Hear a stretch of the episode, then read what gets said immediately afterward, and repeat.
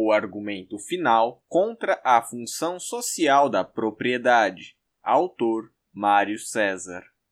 Introdução. A função social da propriedade é um instituto muito usado como fundamentação em vários trabalhos científicos sobre vários ramos do direito brasileiro. Alguns dos ramos são direito contratual, direito do consumidor, entre parênteses, direito bancário, por exemplo, fecha parênteses, direito das coisas, direito tributário, direito administrativo, direito do trabalho e etc. Esse princípio é usado como base para justificar a desapropriação de algum bem ou para relativizar algum contrato. Aparentemente, parece justo que exista tal diretriz, mas, como será visto adiante, não passa de uma lei concebida a partir de fundamentos incorretos. Para demonstrar que a função social é objetivamente errada, o presente artigo se fundamentará na ética argumentativa ropeana frente aos dispositivos constitucionais, os quais garantem a função social da propriedade como um direito. O argumento ropeano atacará também os famosos e mais conhecidos argumentos da doutrina jurídica. O argumento constitucional a Constituição é o ponto de partida para todos os direitos existentes no ordenamento jurídico pátrio. Para entender melhor os corolários constitucionais e infraconstitucionais, imprescindível se faz estudar essa Carta Magna, já que ela é o comando supremo para a justificação de tudo o que vem a seguir sendo a Constituição a positivação principiológica do direito, salienta-se a importância da explanação sobre o que vem a ser um princípio, de acordo com os constitucionalistas.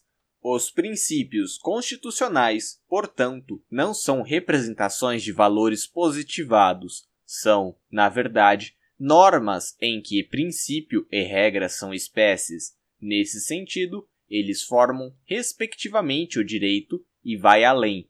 Princípio está contido em regra, o que consequencialmente dará origem a um texto normativo que se comunica com a realidade. Uma vez estendida essa máxima basilar do direito, questiona-se se a Constituição é uma regra, afinal, ela é uma norma. Qual é o seu princípio? A resposta não é reducionista pois, apesar do ordenamento jurídico usar o termo princípio, corriqueiramente se usa tal termo no plural como se houvesse mais de um pressuposto principiológico. Costuma-se explicar que os princípios são o reflexo dos valores fundamentais de uma sociedade criadora do direito. A Constituição nada mais é que a consequência lógica desses valores, que, por sua vez, são positivados e concretizados em leis. É a partir desse ponto que surgem inúmeros prolegomenos, sendo um deles o da função social da propriedade, objetivo de estudo deste artigo, mas o que fundamenta esse princípio, isto é, o que torna a função social da propriedade uma norma válida, como se pode ver pela linha de argumentação constitucional, está bem claro que a sociedade cria o direito. O que significa isso? Significa que a ética é relativa e depende dos valores de um determinado grupo, podendo variar e se diferenciar a depender do contexto, da cultura e etc. Essa proposta é refletida na teoria tridimensional do direito, a qual basicamente teoriza que o direito deve ser analisado e compreendido dentro de três elementos epistemológicos indissociáveis: o fato jurídico, entre parênteses, que se relaciona com a experiência, o valor e a norma em si. Miguel Haley, quem concebeu essa corrente de fundamentação, entende que o direito era estudado apenas unilateralmente, ou seja, davam importância a apenas um desses elementos supracitados, ele criticou o pensamento positivista de Kelsen e criticou a doutrina historicista e sociológica, uma vez que esta se baseava apenas nos âmbitos cultural e social de determinada época para definir o direito. Assim, o direito não se reduz à norma ou à literatura da lei. ele é muito mais do que a mera vontade do Estado ou do povo. É o reflexo que varia de um ambiente cultural de determinado lugar e época em que os três aspectos, entre parênteses, fático, axiológico e normativo, fecha parênteses, se entrelaçam e se influenciam mutuamente numa relação dialética na estrutura histórica, o que inevitavelmente denuncia sua inspiração em Hegel. O que o autor supracitado fez foi conciliar as discussões e debates que estavam acontecendo sobre a ciência jurídica. Acontece que ele só consolidou o que já estava se materializando pela linha argumentativa até então formada de que a ética é um conhecimento a posteriori. Citação de Haley. Direito não é só norma, como quer Kelsen. Direito não é só fato, como rezam os marxistas ou os economistas do direito porque direito não é economia. Direito não é produção econômica, mas envolve a produção econômica e nela interfere. O direito não é principalmente valor, como pensam os adeptos do direito natural tomista, por exemplo, porque o direito ao mesmo tempo é norma, é fato e é valor. Essa forma de tornar o direito uma cultura que depende do contexto é tentadora de se concordar, porém deveras ameaçadora, a ideia de que uma ética deve ser testada é bem recorrente na academia e na prática forense. Isso pois a raiz do curso é totalmente no direcionamento da relativização do certo e errado. A consequência disso é a criação de leis cada vez mais abrangentes, com temas vagos e abertos à interpretação, favorecendo a dialética, entre parênteses, no sentido de não se buscar a verdade, fecha parênteses e fomentando uma cultura na qual o advogado mente por encontrar brechas. O argumento hegeliano baseia-se no culturalismo jurídico de Kant, como já brevemente mencionado anteriormente. Constata-se daí que a teoria tridimensional do direito insere-se no âmbito do culturalismo jurídico. Ora, o culturalismo jurídico foi uma corrente que, de certa forma, nasceu com o pensamento kantiano. Kant, em sua obra Kritik der Sitten havia observado que a produção em um ser racional da capacidade de escolher os próprios fins em geral e, consequentemente, de ser livre, deve-se à cultura. Após estudar as bases constitucionais, o caminho está firme para seguir nos estudos da fundação social da propriedade. Para começar, importante apresentar o que a Constituição preconiza sobre alguns artigos. Artigo 5. Todos são iguais perante a lei, sem distinção de qualquer natureza, garantindo-se aos brasileiros e aos estrangeiros residentes no país a inviolabilidade do direito à vida, à liberdade, à igualdade, à segurança e à propriedade, nos termos seguintes. Inciso 13. A propriedade atenderá à sua função social. Artigo 170. A ordem econômica, fundada na valorização do trabalho humano e na livre iniciativa, tem por fim a assegurar a todos existência digna, conforme os ditames da justiça social, observados os seguintes princípios. Inciso 3. Função social da propriedade. Por toda a Carta Cidadã, há, no máximo, oito citações da função social da propriedade. Apesar das poucas referências, é indubitável que a influência disso na realidade é extremamente impactante. Embora tenha uma grande importância, não se sabe o que vem a ser a função social da propriedade. Veja, o Constituinte elaborou muitas normas, no entanto, não definiu muito de seus princípios, o que acaba por acarretar em leis as quais promovem insegurança jurídica. Por conta disso, muitos juristas tentaram, entre parênteses, e tentam ainda, definir o instituto em questão. A Constituição Federal, artigo 5, inciso 12, ao garantir o direito de propriedade, considerou a questão de suas restrições, que reaparecem em forma analítica no artigo 170, o título da Ordem Econômica e Social, que tem por escopo realizar o desenvolvimento nacional e a justiça social com base nos seguintes princípios: liberdade de iniciativa, valorização do trabalho como condição da dignidade humana, função social da propriedade, harmonia e solidariedade entre as categorias sociais de produção repressão não só ao abuso do poder econômico, caracterizado pelo domínio dos mercados, como também à eliminação da concorrência e ao aumento arbitrário dos lucros e expansão das oportunidades de emprego produtivo. Em tudo isso, há limitações ao direito de propriedade. Se você olhar, ainda não se faz um juízo analítico do que vem a ser a função social da propriedade. No entanto, fica claro que ela existe para limitar o direito de propriedade, por presumir que ela seja sem limites, isto é, dando um caráter de que o respeito assíduo desse direito iria caracterizar uma destruição da sociedade, vez que fica implícito na linha argumentativa que o egoísmo e o individualismo não são benéficos para a sociedade. Essa ideia também é refletida no seguinte autor. É limitada, pois o proprietário enfrenta toda sorte de limites de ordem constitucional, legal e até convencional, Estando hoje superada a ideia de que a propriedade é um direito sem limites, nesse passo merece registro o fato de que a nova redação do artigo 1231 do Código Civil não mais estabelece que a propriedade presume-se ilimitada, mas sim plena, acertando o novo texto, pois, apesar de a propriedade ter inúmeros limites, presume-se que ela não tem gravames reais, salvo quando demonstrado pelo interessado uma vez que a presunção legal é relativa. Muitos juristas desenvolvem teses nesse sentido de que a propriedade deve servir à sociedade e que não pode prejudicar os outros. Ainda assim, tais conceitos são abertos. O que é bom para a sociedade? Não se sabe. O que deve ser feito em prol do coletivo? O que é uma propriedade produtiva? Não há uma resposta concreta e objetiva sobre isso. Há exemplo do que o autor seguinte disserta. Enquanto o proprietário do Estado liberal agia nos limites impostos pela lei, segundo a máxima posso fazer o que quiser desde que não prejudique terceiros, o proprietário dos tempos atuais sofre uma remodelação em sua autonomia privada, considerando que deve fazer tudo para colaborar com a sociedade desde que não se prejudique. A propriedade deixa de cumprir meramente a função individual de outorgar uma posição de vantagem a seu titular.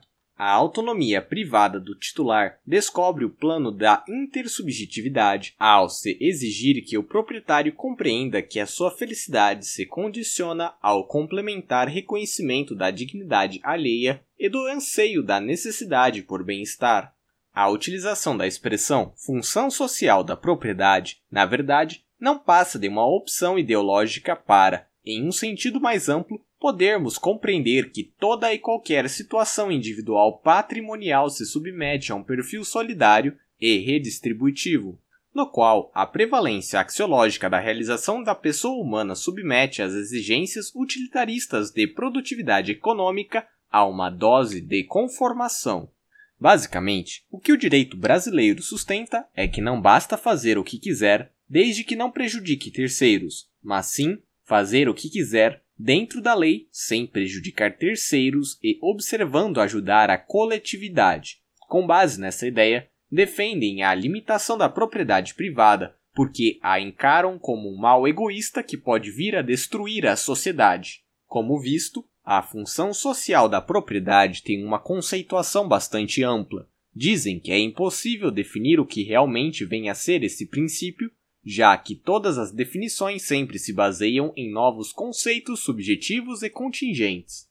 O que aparenta é que esse princípio é uma licença para expoliar propriedades e para interferir na ordem espontânea contratual, esta que é concebida a égide da voluntariedade das partes.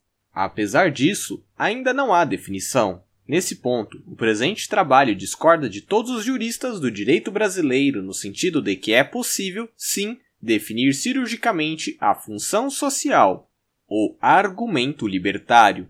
Os argumentos constitucionais, entre parênteses, estatistas, revelam grandes sofismas, falácias e, claro, contradições por ação quando tentam relativizar o direito de propriedade privada. O problema se inicia quando tentam definir o que vem a ser princípio, pois acabam concluindo que existem inúmeros princípios, o que é contraditório.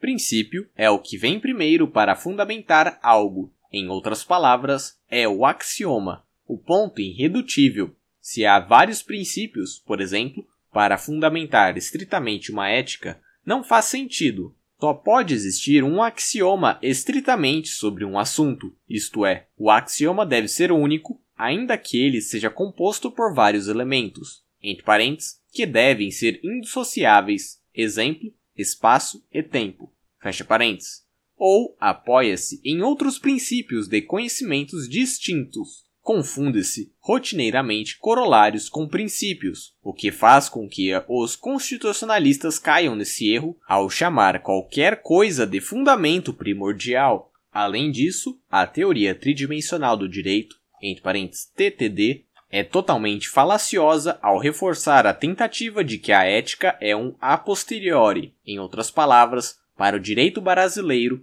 o certo e errado são relativos dependendo do contexto, da cultura e assim sucessivamente. Se houver algum direito absoluto dentro dessa teoria, ela automaticamente entra em contradição. Na verdade, será exposto em breve como a TTD é contraditória por si só.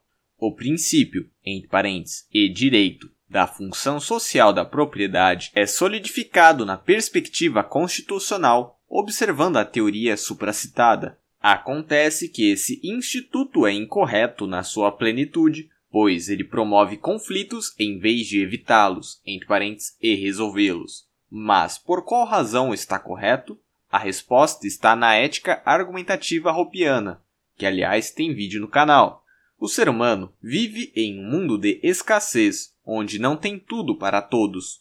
Eventualmente, algum outro indivíduo tentará usar simultaneamente um bem para fins excludentes. Por exemplo, Hans busca comer a maçã, Hermann busca pegar a mesma maçã para fazer um suco, Ropa busca pegar a exata mesma maçã para fazer uma torta. Os três agem simultaneamente nesse sentido, o que irá desencadear, muito provavelmente, em um conflito.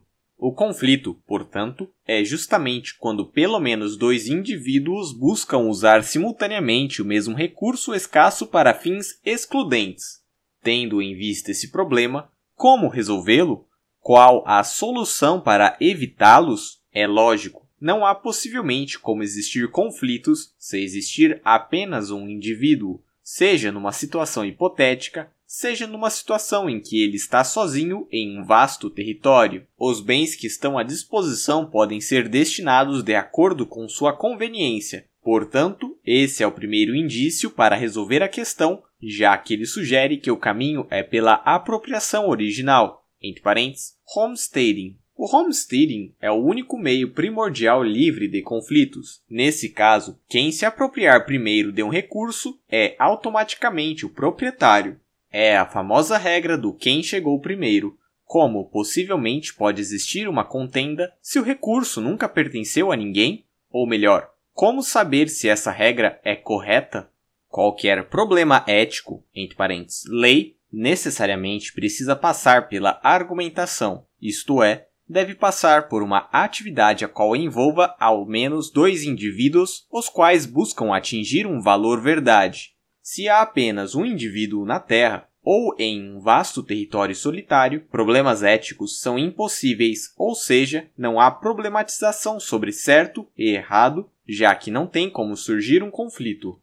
A ética existe para evitar conflitos, entre parênteses, é um normativo, afinal, para isso ela precisa determinar com clareza o que é objetivamente errado. Dessa forma, indaga-se novamente: como saber o que é objetivamente errado? Como já dito, pela argumentação. Sendo assim, uma troca livre de conflitos precisa-se supor que os interlocutores usem seus corpos, entre parênteses, seu corpo é um recurso escasso. Nota do narrador: estica seu braço direito Tenta levantar ele para cima e para baixo ao mesmo tempo. Se você não conseguir, é porque você não consegue usar recursos escassos para fins excludentes ao mesmo tempo. Logo, seu corpo também é um recurso escasso. Fecha a nota do narrador.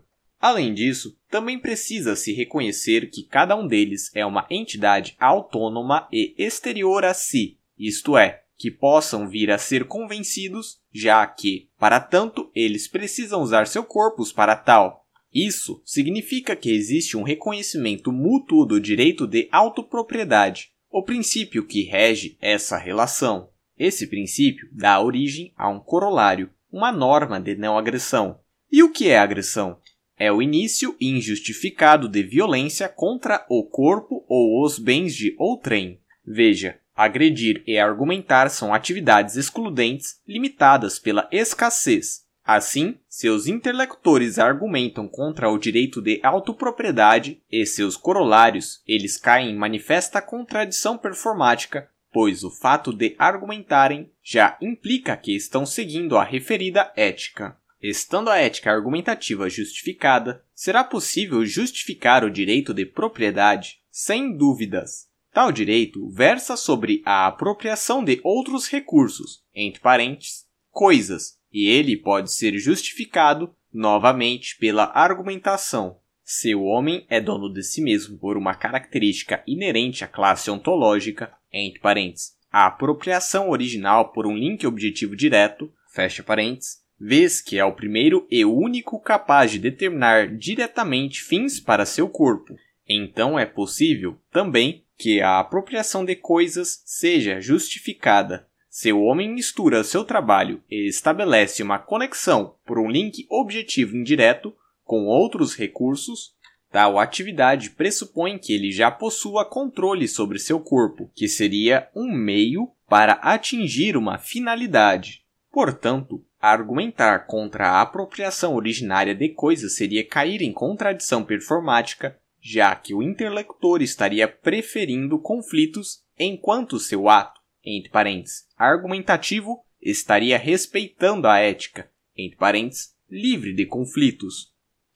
E qual a relação disso tudo com a função social da propriedade? Justamente que, por ser um princípio de conceito aberto, Busca-se limitar o direito de propriedade com um critério extremamente arbitrário, qual seja a expropriação e relativização dos contratos. Não há como justificar tal norma por argumentos sem cair em contradição. Ora, para expropriar um bem precisa-se justificar por argumentos tal conduta. Para relativizar um contrato, idem. Se não for possível justificar tais condutas, significa que, se elas forem colocadas em práticas, serão agressoras e, portanto, antiéticas, entre parênteses, erradas. A função social da propriedade não tem critérios objetivos, universais e necessários, porque tudo o que a lei e os autores sustentam não podem ser justificados por argumentos.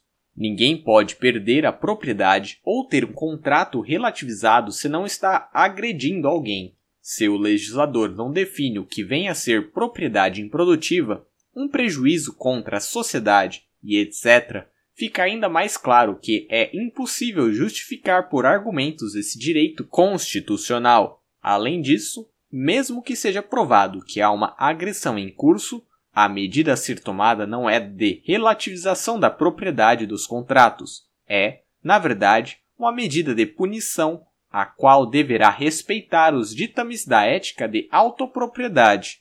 As relativizações contratuais, as quais ocorrem diariamente, são majoritariamente por conta de uma interpretação equivocada sobre o que vem a ser a agressão. As expropriações também. No direito bancário, por exemplo, é comum pedir a revisão de um contrato por conta da existência de uma cláusula abusiva exorbitante. A mesma coisa se procede em contratos de plano de saúde, em que se pede a cobertura de determinado procedimento não previsto contratualmente, e etc.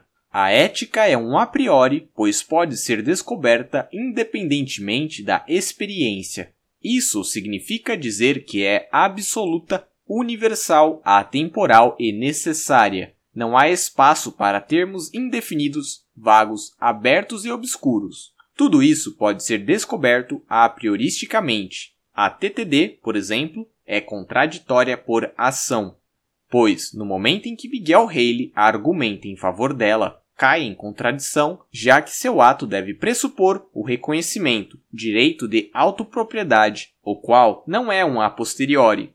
Conclusão: a função social da propriedade é um princípio o qual viola o direito de autopropriedade bem como os corolários deste, uma vez que ela relativiza a universalidade, a temporalidade e a necessariedade de tal direito. Seus conceitos vagos, abertos e indefinidos são suporte para a promoção de conflitos, já que fica a cargo de quem tem o poder de aplicar tal normativo. O mesmo vale para a TTD, a qual serve como base para a formação de uma ética relativista. Pelo que foi exposto até então, é possível trazer uma definição válida, correta, universal, atemporal e necessária sobre a função social da propriedade.